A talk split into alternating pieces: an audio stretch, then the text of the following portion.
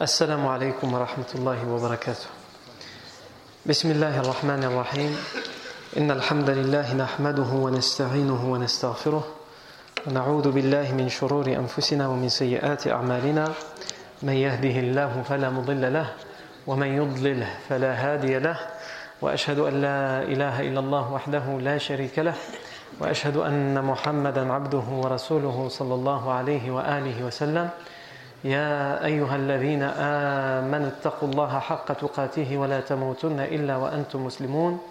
يا أيها الناس اتقوا ربكم الذي خلقكم من نفس واحدة وخلق منها زوجها وبث منهما رجالا كثيرا ونساء واتقوا الله الذي تساءلون به والأرحام. إن الله كان عليكم رقيبا. يا أيها الذين آمنوا اتقوا الله وقولوا قولا سديدا. يصلح لكم أعمالكم ويغفر لكم ذنوبكم ومن يطع الله ورسوله فقد فاز فوزا عظيما. أما بعد فإن أصدق الحديث كتاب الله عز وجل. أما بعد أما بعد فإن أصدق الحديث كتاب الله.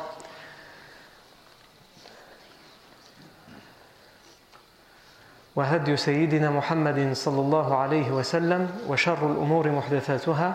وكل محدثة بدعة وكل بدعة ضلالة وكل ضلالة في النار أجارني الله وإياكم من النار ثم أما بعد On revient aujourd'hui, Inch'Allah ta'ala, à la vie du prophète Muhammad sallallahu alayhi wa alihi wa sallam. Et nous sommes euh, arrêtés à la treizième année après la révélation du prophète Muhammad sallallahu alayhi wa sallam. Ça veut dire que nous sommes arrivés au moment où le professeur sallam a 53 ans. Puisque, comme vous le savez, le professeur sallam a reçu la révélation à l'âge de 40 ans.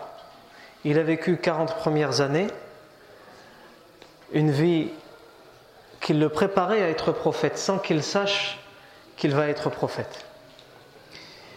On a vu comment il a vécu son enfance, une, enfance d'orphelin puisqu'il est né et son père était déjà mort, et il perd sa mère à l'âge de 6 ans, puis son grand-père qui, qui l'a pris sous son aile et sous sa charge, il, le perd, il perd son grand-père à l'âge de 8 ans, et ensuite c'est son oncle Abu Talib qui l'élèvera et le gardera en son foyer. Le professeur sallam va se marier à l'âge de 25 ans avec une femme qui est âgée de 15 ans de plus que lui, Khadija bint Khuwaylid anha. Il va se marier avec elle alors qu'elle a 15 ans de plus que lui et qu'elle s'est déjà mariée auparavant deux fois. Elle s'est mariée une fois, puis son, premier mari est décédé, décédé, puis une deuxième fois, son mari est décédé, et ensuite elle se marie avec le prophète Mohammed. Et on avait expliqué que, alors qu'il n'était pas encore prophète, le prophète était connu pour avoir un, un caractère tellement noble, tellement noble, tellement valeureux, que Khadija voulait se marier avec lui et le prophète lui aussi accepta parce qu'il a vu en elle aussi ce comportement, cette moralité et ils se sont mariés. À l'âge de 40 ans, le prophète est respecté de tous et il reçoit la, révélation, le premier ordre divin qui lui dit Iqra, lis. En quelque sorte, ce premier ordre divin lui dit transmets le Coran, transmets la révélation. Va dire aux gens qu'ils n'adorent qu'Allah Azzawajal. Et c'est pour cela que le professeur Hassan avait l'habitude de dire Ya nas la ilaha illallah tuflihu. Ô vous les gens, dites la ilaha illallah et vous aurez le succès. Dites la ilaha illallah et vous aurez la réussite. Donc le prophète salam est venu pour cela. Il est venu pour indiquer à l'humanité quel chemin suivre pour trouver le bonheur, pour trouver la sérénité, pour trouver la quiétude. La quiétude, la sérénité, la tranquillité de l'âme, la quiétude, la sérénité aussi de la vie. De la vie terrestre et de la vie après la mort. Le seul moyen d'y accéder, c'est de dire, mais pas simplement de dire, de dire, de croire et d'appliquer, d'être fermement enraciné et attaché à la ilaha illallah, nulle divinité digne d'être adorée en dehors d'Allah Le prophète évidemment, comme on l'a vu, va vivre les premières années et en presque toutes les années à la Mecque, il va les vivre sous la persécution, sous la torture, sous le harcèlement, psychologique, morale et physique. Lui, ainsi que tous les compagnons autour de lui. Et pendant ces 13 années à la Mecque, puisqu'on arrive à la 13e année, jamais le prophète ne va inciter ses compagnons à répondre à la violence par la violence. Jamais pendant ces 13 années à la Mecque, le prophète ne va inciter à rendre coup par coup. il enseignera à ses compagnons, à ses fidèles compagnons, qu'il faut faire preuve de persévérance. Que même lorsque la vie est difficile, que même lorsque les peines et les difficultés sont difficiles à supporter, que lorsque les tortures, les insultes, les crachats, le harcèlement sont difficiles à supporter et à traverser, il faut, s'armer d'encore plus de patience. Il faut s'armer d'encore plus de patience. Combien de compagnons vont tout perdre pendant cette période? Certains d'entre eux vont perdre leurs parents. Je pense en particulier à Ammar ibn Yassir qui va voir ses parents mourir sous la torture. Yassir et Soumaïa, anhuma. Eux à qui le prophète va leur dire, alors qu'ils sont en pleine souffrance, en pleine torture, le prophète va passer, alors qu'ils se font torturer, qu'ils gémissent de douleur, le prophète va leur dire Sabran. Patience aux gens, aux familles de Yassir. Parce que votre destination est au paradis. Vous avez rendez-vous avec le paradis.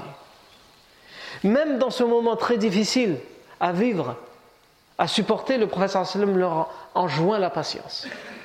Patience, famille de Yassir. Soyez patients, soyez persévérants. Comment après cela? Et, alhamdoulilah, on aura l'occasion encore, puisque ça fait maintenant trois ans qu'on étudie point par point et détail après détail la vie du professeur sallam, on aura encore l'occasion d'en parler. Mais comment après cela? On peut ne serait-ce qu'un instant penser que le prophète Mohammed et cette religion, l'islam, puissent appeler à la violence, d'une manière ou d'une autre. Le nom même de cette religion, l'islam, c'est la paix, le salut. Allah Azzawajal, lorsqu'il nous appelle à rentrer dans cette religion, qu'est-ce qu'il dit? Et dans une, dans une autre lecture, Ou vous qui avez la foi, entrer dans le silm, dans le salm. Et le silm et le salm, c'est quoi? C'est la paix. Il parle de quoi ici Allah? Il parle de l'islam. Il parle de cette religion. Et il nous dit quoi? Il nous dit, il nous dit entrer dans cette religion qui est la paix. Entrer dans cette paix tout entière. Comment peux-tu être entré dans la paix tout entière et ensuite appeler d'une manière directe ou indirecte, au contraire de la paix, la guerre, la violence, Bien sûr, il va y avoir la guerre pendant la vie du prophète pendant la période médinoise. on va expliquer à chaque moment, à chaque bataille, quelle raison, pour quelle raison il y a eu la paix, pour quelle raison il y a eu la guerre. S'il y a la guerre, ce n'est que pour ramener justement la paix. C'est lorsque la dernière des solutions pour ramener la paix, c'est la guerre, alors oui. Mais sinon, non. Et quand bien même c'est la dernière solution, il y a des règles. Le civil, celui qui n'a rien à voir, ne doit pas être tué. Le vieillard, non plus. La femme, non plus. L'enfant, non plus. L'arbre ne doit pas être abattu. Vas-y pour ne pas abattre un arbre aujourd'hui dans les guerres d'aujourd'hui avec les avions et les bombes qui tombent. Vas-y. Aujourd'hui, les bombes ne font différence ni entre les demeures, ni entre les demeures, ni, les demeures, ni les enfants, les femmes, les civils. Non. Alors, même si c'est une évidence, et qu'on n'aime pas le dire parce que c'est comme si on se justifiait, évidemment l'islam n'a rien à voir, ni de près, ni de loin, avec ce qui a pu se passer cette semaine à Bruxelles ou ce qui a pu se passer le 13 novembre. Non. Pendant la treizième année après la révélation du prophète Mohammed, nous sommes ici juste après le deuxième serment de l'Aqaba on a pris le temps de parler de Bay'atul Aqabati a le deuxième serment d'Al-Aqaba. Et on a dit que c'est pendant ce, ce, récit, cet événement, que des gens à l'extérieur de la Mecque ont été convaincus par l'islam. Les gens de la ville de Yathrib, qui s'appellera plus tard Médine, Al-Madina. Ils vont se convertir à l'islam et ils vont prêter serment d'allégeance au prophète Mohammed pour lui obéir et pour se soumettre à Allah Azzawajal. Et les polythéistes de la Mecque, qui en veulent au prophète Mohammed, qui ont la haine contre le prophète Mohammed, contre les compagnons et l'islam, vont découvrir qu'il y a eu cette rencontre secrète et que des gens de Yathrib, des gens de Medina ont prêté serment d'allégeance au prophète Mohammed. Ils vont même faire prisonnier euh, l'un d'entre eux, Saad ibn Mu'ad, mais ensuite ils le relâcheront. Donc après cette treizième année, le professeur est bien sûr sous tension. Les compagnons de Médine sont sous tension et les polythéistes de la Mecque sont aussi sous tension parce qu'ils savent que maintenant, l'islam qu'ils considéraient comme un problème n'est plus simplement confiné de manière marginale et secrète dans certaines demeures et dans certaines familles à la Mecque, mais il, est euh, apparu au grand jour à plus de 500 km de là, dans la ville de Yathrib, à Médine, et c'est carrément des chefs de tribus de la ville de Yathrib qui ont prêté serment d'allégeance et qui ont poussé toutes leurs tribus à se convertir à l'islam, et qui proposent au prophète de venir trouver refuge chez eux. Donc évidemment, les polythéistes ne veulent surtout pas que les musulmans trouvent refuge à la Mecque. Et donc ils surveillent, ils espionnent les musulmans, ils les harcèlent pour être sûrs qu'ils ne quittent pas la Mecque pour être sûr qu'ils conservent ce qu'ils considèrent comme un problème, l'islam, les musulmans, qu'ils le conservent chez eux afin qu'ils puissent le contrôler. Et on a commencé à parler depuis deux semaines des événements qui ont eu lieu pendant la période mécoise, puisqu'on a dit le prochain grand événement après le deuxième serment de l'Aqaba, ça va être quoi? Ça va être l'immigration, al-hijra. Le fait que le prophète malgré toutes les précautions des polythéistes, il va réussir avec l'aide d'Allah à quitter la Mecque et à arriver à Médine sain et sauf. Alors que, comme on le verra en détail, sa tête sera mise à prix, mort ou vif. Celui qui l'attrape, qui le ramène vivant ou mort, il a droit à une grande rançon à l'époque qui était du montant de 100 chamels. Non. C'est, euh, on pourrait dire, l'équivalent d'un million d'euros ou plus aujourd'hui. Non. Et ils vont mettre à sa chasse ceux qui ont les meilleurs flairs dans le désert de la péninsule arabique de l'époque, pour suivre ses traces. Et malgré toutes leurs précautions, malgré les centaines d'hommes, les centaines de personnes qui veulent avoir cette rançon, le professeur Sam arrivera à Yathrib sain et sauf. Mais ce sera évidemment une aventure très compliquée et un voyage très difficile qui sera parsemé d'embûches et comme je l'ai dit, on aura le temps de le voir. Mais avant ça, avant de passer à cette nouvelle période qui est la période de Médine, il nous reste des événements à voir qui sont dans la période de la Mecque, que les, dont les historiens musulmans, que les historiens musulmans ont mentionné dans la période mécoise mais on n'a pas la date précise et donc j'ai choisi de, les, relater, de les narrer ici, entre le deuxième serment d'Al-Aqaba et l'émigration vers Médine. On a parlé la semaine dernière du miracle de la fente de la lune. On sait que, comme les diverses versions le disent et authentifiées dans le Bukhari Muslim, Inshaqqa al-qamaru ala zamani Rasulillahi sallallahu Inshaqqa filqatayn, et dans une euh, version filqatayn. La lune s'est fendue en deux pendant le temps du professeur sallam.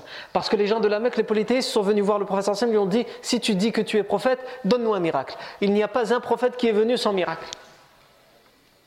Le professeur sallam a des miracles. Il a quoi comme miracle? Il a la révélation. Mais ça, lui disent Nous, on n'a pas entendu l'ange parler, c'est toi qui l'entends. Même s'il leur ramène le Coran, et le Coran, alors que lui, il est illettré, prouve qu'il ne peut pas provenir de lui, il refuse, il s'enfle d'orgueil et refuse ce miracle. Le prophète a fait le voyage nocturne. Il a été transporté sur, une monture ailée de la Mecque à Jérusalem, al-Quds, et de l'Quds jusqu'au septième ciel. Il a visité le paradis, l'enfer, etc. Et tout ça en une petite partie d'une nuit. Pas en une nuit entière, en une partie de la nuit. Et bien sûr, ils ne l'ont pas cru. Et le prophète qu'il pour qu'il le croie, ils lui ont dit, eh ben, sur, mon, sur mon retour, j'ai vu une caravane qui était de retour et qui, selon l'endroit où je l'ai vue euh, du ciel, elle devrait arriver à tel moment à peu près. Et elle est composée d'à peu près autant de chameaux et le chameau qui est l'éclaireur, parce qu'il y avait toujours un éclaireur pour les caravanes pour voir s'il n'y avait pas de danger, le chameau éclaireur il est comme ça, et celui qui est sur ce chameau il est comme ça, etc. Et celui qui est derrière il est comme ça. Mohim il va décrire la caravane. Ils vont dire on va voir si vraiment ce que tu dis est vrai. Et cette caravane, comme l'a décrit le professeur sallam, est arrivée. Mais même comme ça, ils se sont entêtés, obstinés. ils reviennent voir le professeur sallam, ils veulent un autre miracle, ils veulent un miracle flagrant. Et c'est quoi ce miracle qu'ils auront? La, lune, va se fendre, va se fissurer en deux quand ils vont venir réclamer. C'est ce qu'on a vu la semaine dernière. Allah dit dans le Coran L'heure s'est rapprochée et la lune s'est fendue en deux. Et ils vont la voir de leurs propres yeux, deux parties de la lune, détachées. Et qu'est-ce qu'ils vont dire?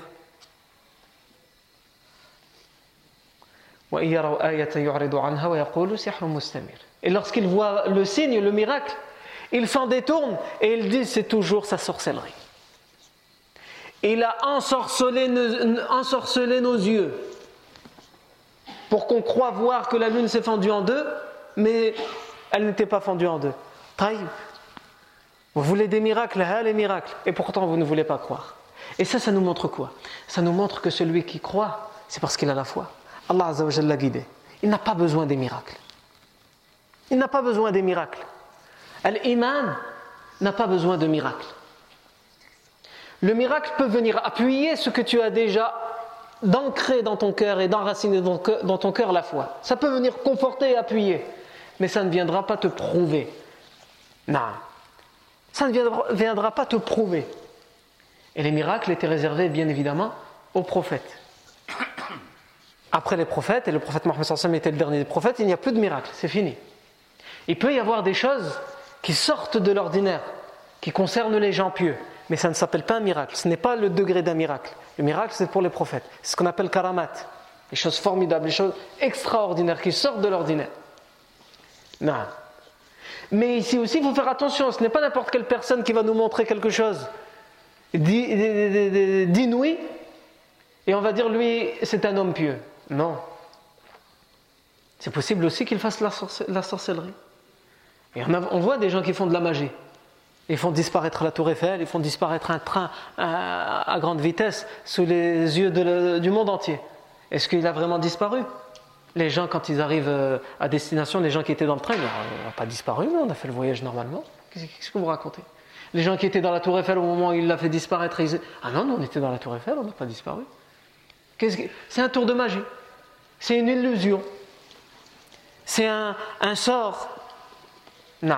Et la sorcellerie, bien évidemment, est haram. Parce que dans la plupart des cas, pour faire la sorcellerie, il faut rentrer, faire un pacte, rentrer en relation et faire un pacte avec le diable. Puisque c'est lui qui euh, permet à ces gens-là de faire montrer ces choses-là. D'ailleurs, le savant Ibn Taymiyyah disait quand bien même vous voyez un homme qui prétend être pieux et qui vous dit suivez-moi. Si même vous le voyez voler dans les airs, marcher sur la mer, ne le croyez pas jusqu'à ce que vous voyez clairement qu'il suit le Coran et la Sunna. Est-ce qu'il suit le Coran et la Sunna? Alors oui. Sinon, s'il ne suit pas le Coran et la Sunna et que quand bien même il vole dans les airs, quand bien même il marche sur la mer, tu vas pas me la faire à l'envers. Non. Il y en a avant toi qui ont déjà fait ça.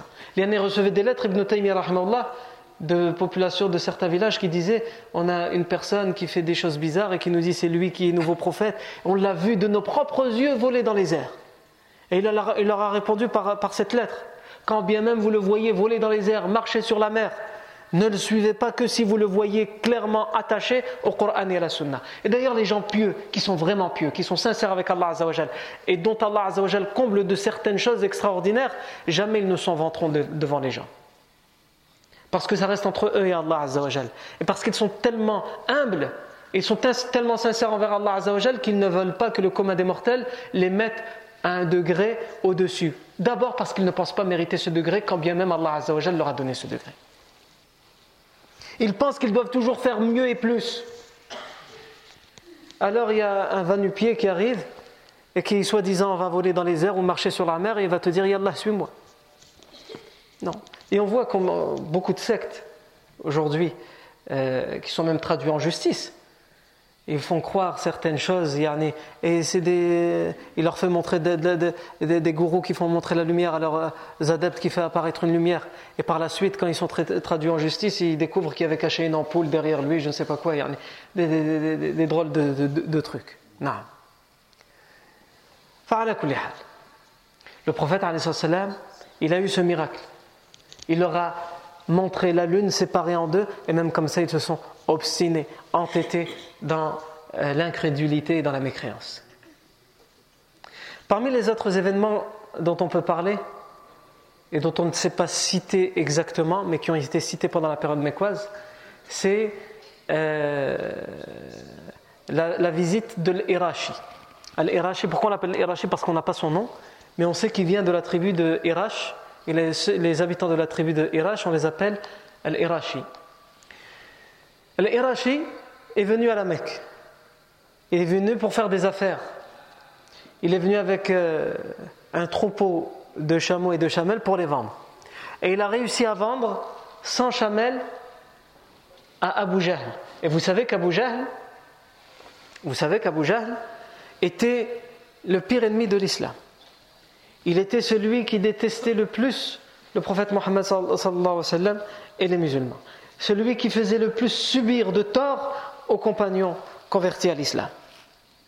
Et donc il va lui vendre 100 chamelles, mais Abu Jahl, fidèle à lui-même, prend les chamelles. Comme il voit que c'est quelqu'un de l'extérieur qui est venu, qu'est-ce qu'il fait? Il dit D'accord, je vais te payer plus tard. Et il ne le paye pas. Il réclame son argent, l'Irachi réclame son argent, mais il ne lui donne pas son argent. Et l'Irachi ne sait plus quoi faire. Donc il va voir les chefs de la Mecque qui sont assis en face de la Kaaba et il leur dit Abu Jahl m'a acheté 100 chamelles et il refuse de me donner mon droit. Il refuse de me donner l'argent sur lequel on, on a été convenu. C'est du vol. Aidez-moi. Est-ce qu'il y a quelqu'un parmi vous, parmi vous les gens de Quraysh, qui peut faire preuve de justice et me rendre mon dû, aller lui parler pour me donner mon dû? Et les chefs de la Mecque, les polythéistes, ils ont voulu se moquer de lui et se moquer du prophète Mohammed. Ils ont vu que le prophète était dans l'esplanade autour de la Kaaba et lui ont dit Le seul homme qui peut t'aider, parce qu'il s'entend bien avec Abu Jahl, c'est l'homme qui est là-bas. Parce qu'il s'entend bien avec Abu Jahl. Alors qu'Abu Jahl le déteste. Qu'Abu Jahl veut sa mort.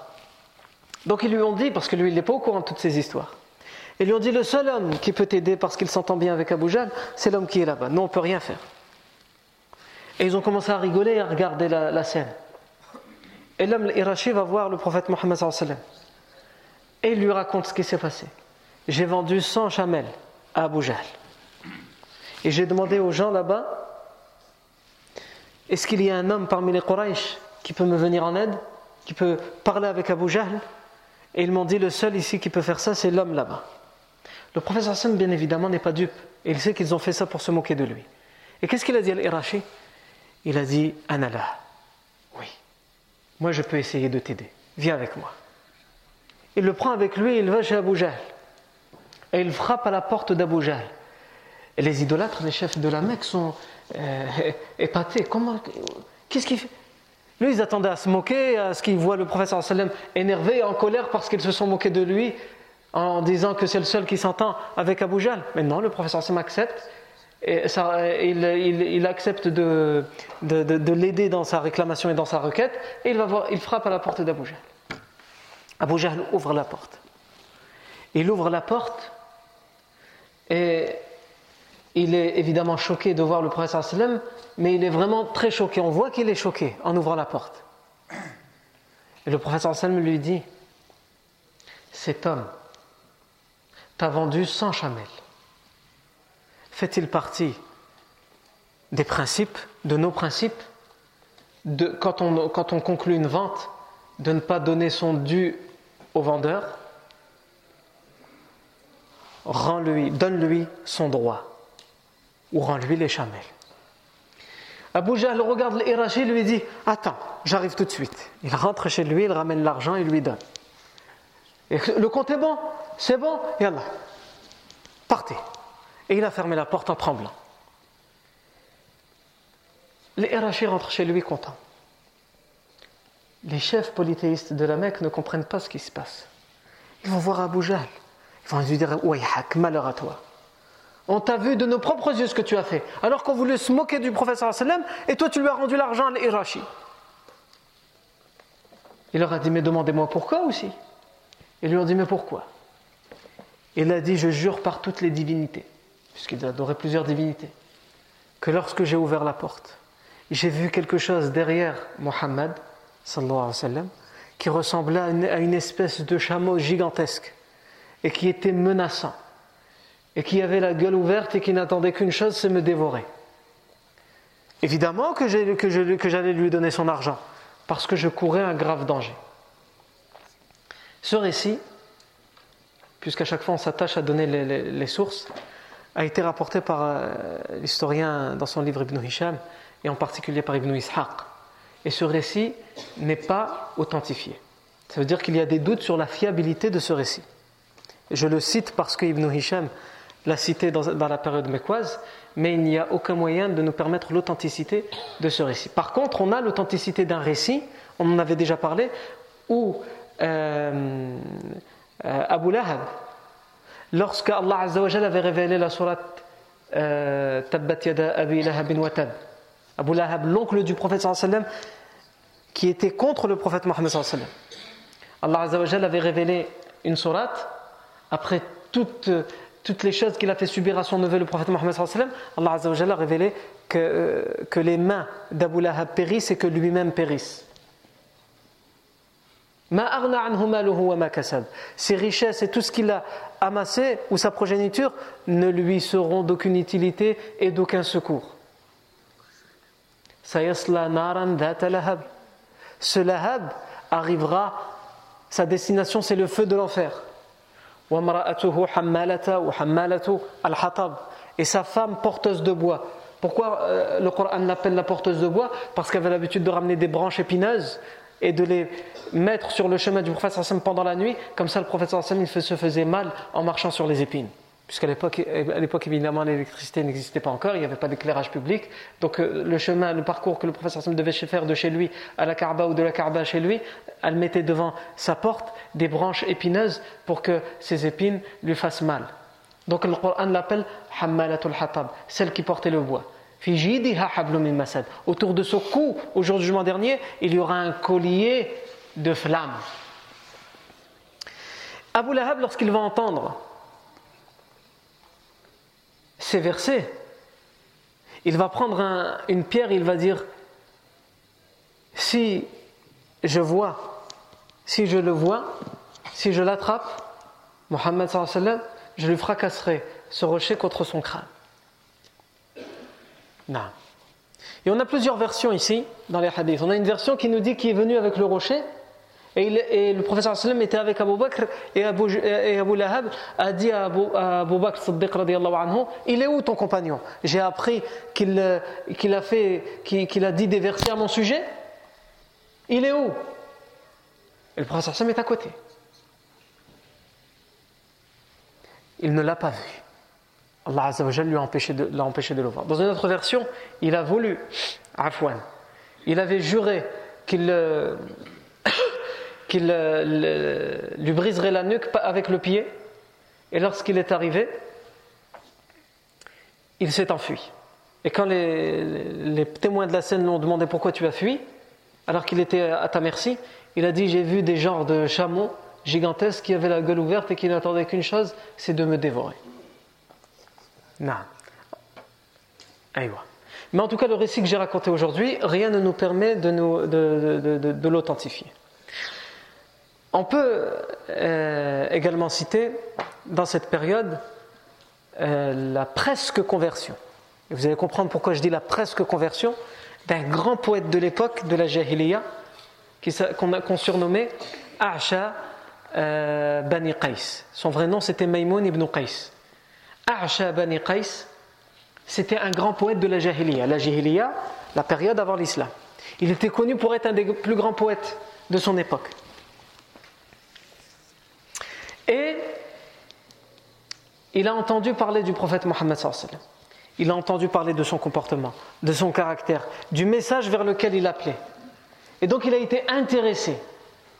Et il a voulu se convertir à l'islam.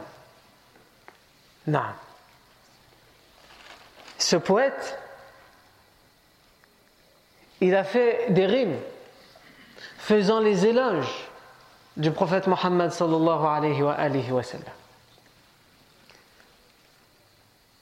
Il disait entre autres متى تنيخي عند باب ابن هاشم تريحي وتلقي من فواضله ندى نبي يرى ما لا يرون وذكره أغار لعمري في البلاد وأنجدا له صدقات ما تغيب ونائل ليس عطاء اليوم مانعه غدا il dit au sujet du prophète Mohammed alors qu'il n'est pas converti mais qu'il s'apprête à le faire, dans ses rimes, il a fait de longues rimes, mais je cite juste ces trois-là à titre d'exemple. Il dit donc là, il s'est préparé avec sa chamelle pour partir se convertir. Et il parle à sa chamelle en lui disant Au moment où enfin tu te poseras devant la porte du petit-fils d'Ibn Hashim, du petit-fils de Hashim. Puisque Hashim c'est l'arrière-arrière-grand-père du prophète Mohammed Donc il parle du prophète en l'appelant Ibn Hashim, le petit-fils d'Ibn Hashim. Lorsque toi, ma chamelle, enfin tu t'arrêteras pour te poser devant la porte du petit-fils de Hashim, Enfin, tu pourras te, te, reposer, tu trouveras la tranquillité devant sa porte. Et tu trouveras dans ses caractères, dans ses principes, dans ses nobles vertus, tu ne trouveras que le parfum, que la rosée.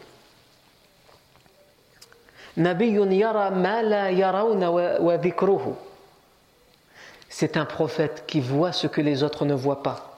En parlant du voyage nocturne, il a pu aller au voyage nocturne, il a la permission de communiquer euh, avec Jibril et d'avoir la révélation. Donc il dit c'est un prophète qui voit ce que n'importe qui ne peut pas voir.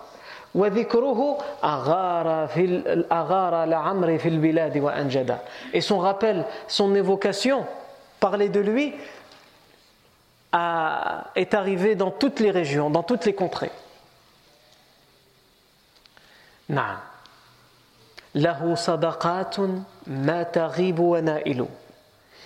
Il fait l'aumône, il donne. Il a une générosité qui n'est pas absente, qui n'est pas inconnue. Tout le monde connaît sa générosité. Tout le monde sait combien il est généreux.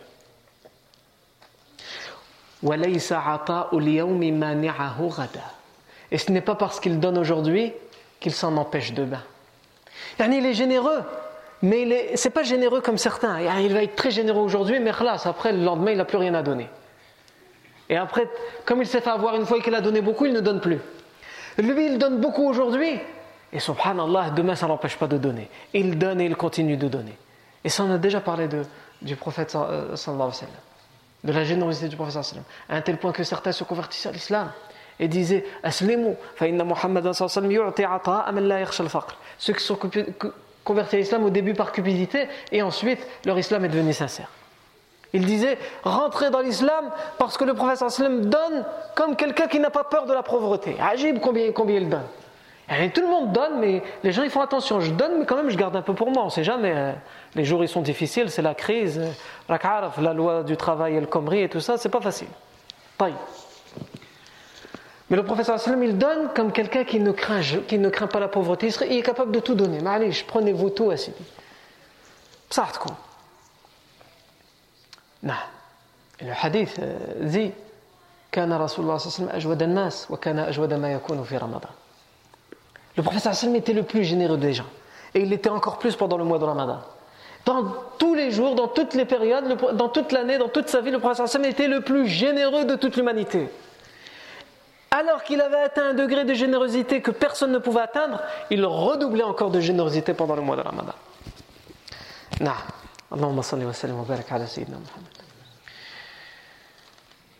Donc ce poète, il fait ses éloges du prophète sallam et il s'apprête à partir. Ah Et les polythéistes ne veulent pas qu'un grand poète comme l'Acha se convertisse à l'islam. Donc ils lui disent euh, son vrai nom, on a dit c'est Maïmoun ibn Qais. Et il est surnommé A'sha Bani Qais. Le A'sha de la tribu des Bani Qais. Ça veut dire quoi A'sha en arabe, c'est. Euh, A'sha, c'est pas l'aveugle, mais c'est celui qui voit très mal. Il y a un problème euh, d'acuité visuelle, il voit très mal. Il y a L'A'sha, c'est avant d'être aveugle. Avant d'être totalement aveugle, on est A'sha. Il y a l'A'ma, c'est l'aveugle. L'A'sha, c'est celui qui voit pas bien du tout. Et donc il était, ce poète surnommé, parce que euh, c'est comme ça qu'on le connaissait, A'sha Bani Qais, le A'sha, le malvoyant des Bani Qais. Aïwa. Mais comme vous savez, la, langue française, elle a une certaine pudeur envers les gens qui ont, des handicaps. Quelqu'un qui est aveugle, ça ne se fait pas de dire aveugle, on dit malvoyant. Qui vient les malvoyants? Il voit rien, mesquin. Et toi tu dis malvoyant, il voit mal. Il voit, voit rien, il voit rien. Allah par pudeur et par respect aussi pour ces gens-là, donc c'est pas forcément un défaut, ça peut être une qualité, on dit les malvoyants. Mais ici en, arabe, on fait la différence entre l'a'ma, l'aveugle, celui qui ne voit rien, et l'a'asha, le malvoyant. Parce qu'il y a des gens qui sont malvoyants, ils ont besoin d'aide pour marcher, etc., mais ils voient un peu, mais à peu près. Et il y a des gens qui sont totalement aveugles. Donc, A'asha Bani Qais un grand poète qui est connu dans toutes les tribus, et il fait les éloges du professeur et il dit à sa chamelle, c'est tout, moi je vais partir, et il fait ses bagages. Donc les polythéistes viennent le voir et lui disent Tu veux te convertir à l'islam? Non. Et ils vont lui dire, parce que c'est un autre de ses surnoms, ils vont l'appeler par un autre de ses surnoms, il y a Abba Basir. Oh Abu Basir, est-ce que tu es au courant qu'il interdit l'adultère et la fornication? Les Arabes de l'époque, certains d'entre eux, pas tous, mais certains étaient dans la fornication et l'adultère. Abu Basir, tu es au courant qu'il interdit la fornication, l'adultère? Il va dire Wallahi ma li nafsi fi hada min arab. Yani min raghba. Wallahi, il va dire Moi, ça me pose aucun problème. Moi, je n'ai aucune envie, j'ai jamais eu envie de faire ces choses-là. Moi, je suis marié, je me contente de ma femme. Pas besoin d'aller voir ailleurs. Ah Donc les polythéistes cherchent un. Euh, un argument. Donc il va vous dire, il y a Abba Basir. D'ailleurs, Abba c'est un autre de ses surnoms. Ça veut dire quoi, Abba Celui qui est clairvoyant, qui voit très bien. Agib. La personne, elle est, elle est malvoyante. Et eux, ils l'appellent comment Comment ils l'ont surnommé? Abou Basir. Pourquoi? Yani, Justement, pour, quand ils veulent l'attendrir, il y a les surnoms quand on va attendrir la personne et les surnoms quand on montre à la personne qu'on ne lui donne pas forcément beaucoup de considération. Donc Acha, le malvoyant, c'est comme tu es. Voilà, tout le monde te connaît parce que tu es comme ça, tu es un malvoyant. Mais là, ils veulent l'attendrir, donc ils lui disent quoi? Celui qui voit très bien. Même si tu vois mal avec les yeux, c'est ce qu'ils veulent dire à travers ce surnom. Tu vois encore mieux que nous à travers ton cœur. Ah, non. Donc ils lui disent, Abu Basir, innahu yuharrimul khamr. Oh Abu Basir, tu sais qu'il interdit aussi le vin Et là, ils savent qu'ils vont toucher un point. Alash. Il aimait boire. Non. Et beaucoup des Arabes de l'époque aimaient boire. D'ailleurs, Asha Bani Qais est connu parmi les grands, les grands, poètes de la Jahiliya pour avoir, fait les meilleures rimes qui font les éloges du vin et de l'alcool. Non. Qu'est-ce qu'il disait Il disait شربت على لذة وأخرى تداويت بها منها. وكأس شربت على لذة وأخرى تداويت بها منها. لكي يعلم الناس أني امرؤ أتيت المعيشة من بابها. un verre يعني de vin. Et un verre je l'ai bu juste par désir parce que c'est bon. Quant à l'autre, je l'ai utilisé pour me soigner. Il boit le vin pour se faire plaisir et il boit le vin pour se soigner. C'est un alcoolo, il n'y a pas d'autre mot. Et dans l'autre rime, il dit euh, afin que tout le monde sache, tous les gens sachent de moi que je suis une personne je suis arrivé devant la vie par sa porte. Moi je sais, je connais le chemin pour arriver à la vie. C'est ça la vie. Il résume la vie à boire. Et donc quand ils lui ont dit le vin, il a dit ah, euh, Là, j'ai encore, j'ai encore des envies pour le vin. Là, ça va être compliqué. Donc, qu'est-ce qu'il va dire? Il va dire Je vais encore boire une dernière année, et l'année prochaine, je vais aller me convertir. Mais selon les historiens, il est mort avant d'avoir pu se convertir, mais il y a quand même des divergences chez les historiens est-ce qu'il s'est converti ou pas? Ça, ça nous fait ouvrir une parenthèse sur le, vin. Le vin de, l'époque. Chez les, poètes de la Jahiliya avant l'islam. Il y avait un poète, euh, Adi ibn Rabi'a. Lui aussi, qu'est-ce qu'il a dit? Mais lui, il est tombé amoureux.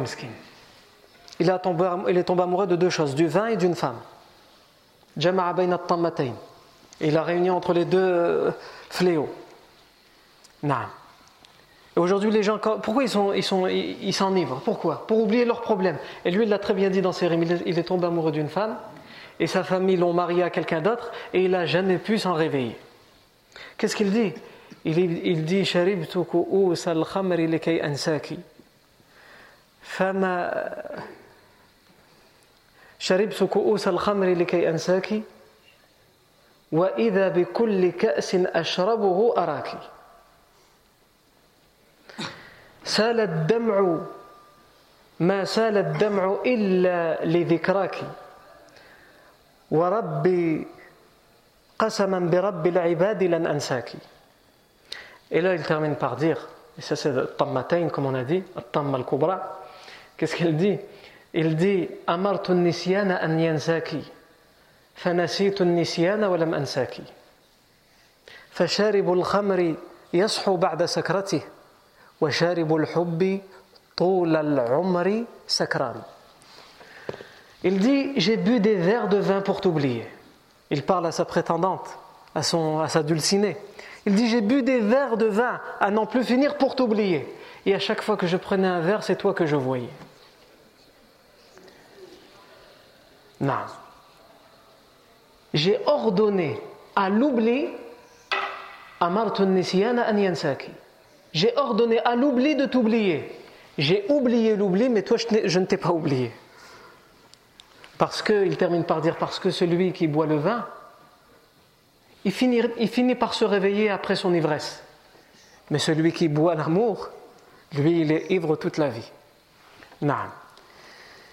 Et ici, ces rimes, certains pourraient dire euh, qu'est-ce qu'il nous raconte ici, celui-là Il est en train de faire un bar, il nous parle de euh, les rimes sur l'alcool et sur. Le, le, le, le poème, la poésie arabe, en particulier celle de la Jahiliya, elle est à prendre, même celle qui est mauvaise, qui appelle aux mauvaises choses comme celle-ci, elle est à prendre par rapport à la langue, pour comprendre le, sens des mots, et par rapport aux rimes et la base de la langue arabe. Non.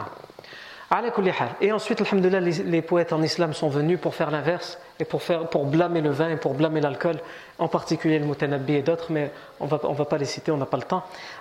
Donc je reviens à l'histoire de la Asha Bani Qais et sa presque conversion. La ici, c'est aussi un récit qui nous est rapporté par Ibn Ishaq, Ibn Hisham, mais il n'y a aucun moyen de l'authentifier. Même plus loin, il y a des choses dans le texte qui nous prouvent que si vraiment c'est arrivé, ça n'a pas pu arriver pendant la période mécoise. Pourquoi? Parce que euh, les gens de Quraysh lui disent al-khamr. Il a interdit le vin. Et nous on sait que le khamr, le vin était interdit pendant la période médinoise. Donc ça n'a pas pu arriver, ce récit n'a pas pu arriver pendant la période mécoise. Et c'est une des choses qu'Ibn Kathir dit dans son livre Al-Bidayah Nihaya. Il dit Ibn Ishaq, on peut lui reprocher certaines choses dans son livre Sir al-Nabawiya et ce récit fait partie des choses qu'on peut lui reprocher. C'est clair dans le récit que s'il est arrivé ce récit, il est arrivé pendant la période médinoise puisque le vin était interdit pendant la période médinoise, donc il n'a rien à faire ce récit dans la période mécoise, mais nous on l'a cité comme l'a cité Ibn Ishaq dans la période mécoise, mais tout tend à prouver que si vraiment ce récit est arrivé, il est arrivé pendant la période médinoise, mais rien ne nous prouve qu'il est vraiment arrivé ce récit. À la euh, l'heure de l'Aïcha est arrivée, donc on s'arrête là pour aujourd'hui. Il nous reste un ou deux événements à voir avant les, les hijra nabawiya, l'émigration du professeur Sam, et c'est ce qu'on verra bi'idhnillah tabaraka wa ta'ala la fois prochaine. Barakallahu fikum pour votre attention. Subhanakallahu wa bihamdika ashhadu an la ilaha illa ant, nastaghfiruka wa natubu ilayk.